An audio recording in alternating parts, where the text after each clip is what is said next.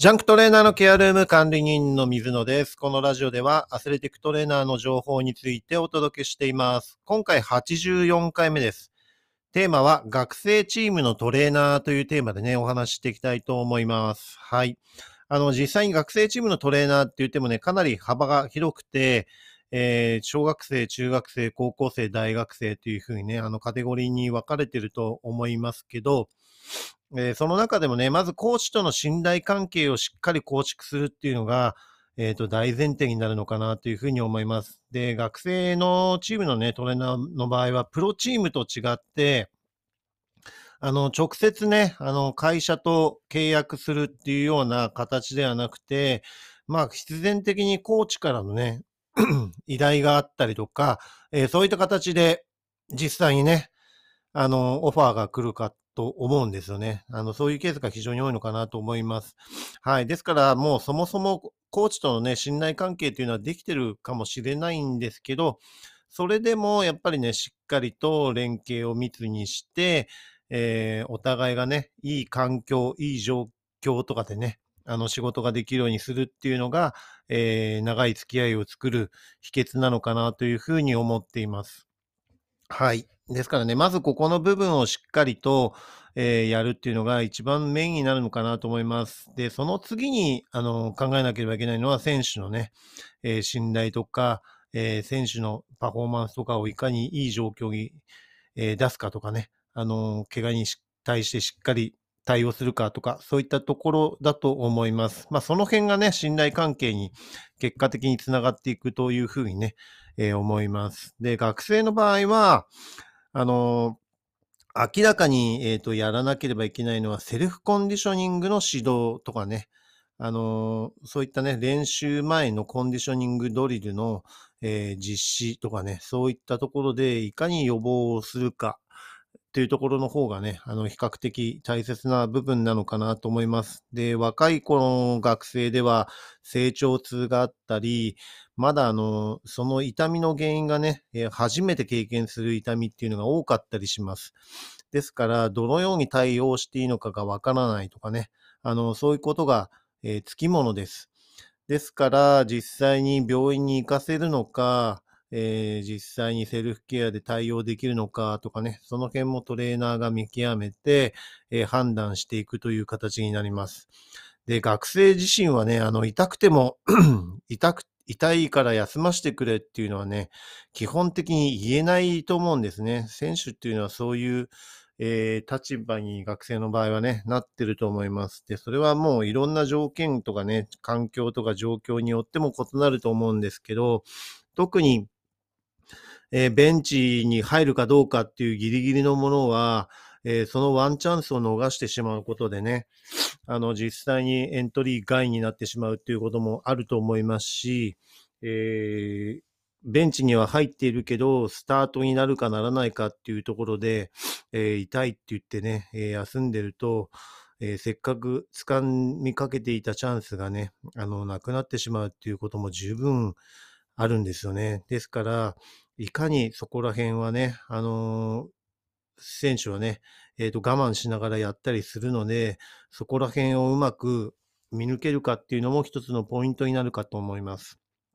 で、その怪我の状況によってはね、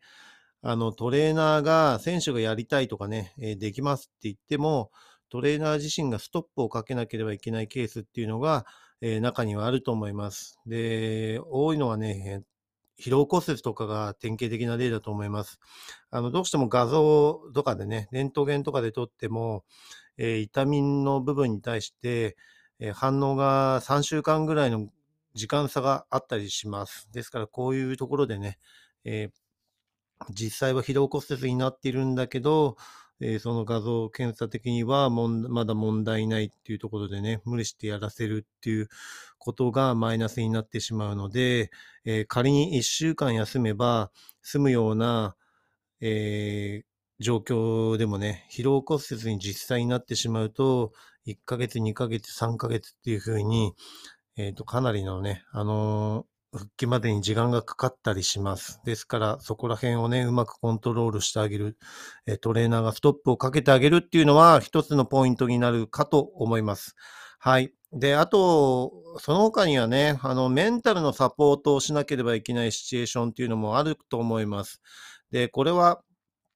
えっと、怪我でね、かなりもう絶望的に落ち込んでしまうような、えー大怪我をしてしまったとかね、あの、そういったところもそうですし、えー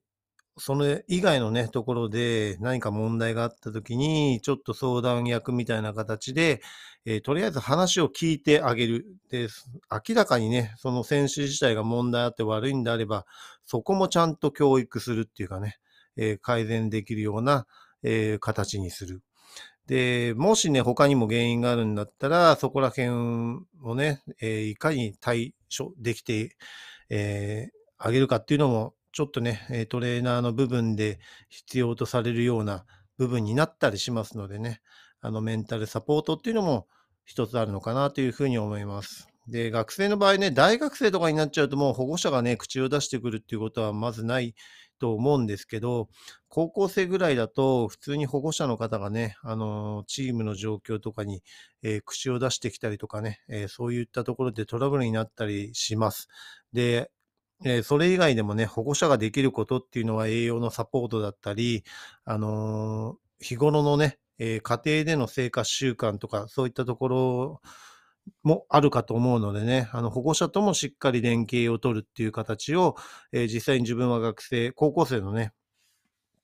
えっと、トレーナーのチームに入っている時には、あの、いろいろとやり取りをしていました。で、まあ、コロコロナに、ね、なってしまうとなかなか飲み会とかもできませんけど、えー大会になると遠征に行って、保護者の方もね、一緒に応援に来たりするので、そういった時には自分は、えーそこまでね、お酒を一緒に飲むっていうような形じゃなくても、あの、一緒にね、あの、同席して、えーウーロン茶とかでね、あの、お酒を入れないような状況で、保護者の方のね、あの、いろいろと話を聞くっていう機会も、えー時には作ったりしていました。はい。そうすると、あの、普段のね、見えない部分の情報が入ってきたりとかね、あの、いろんな、やっぱり、えープラスになる材料もあったりします。はい。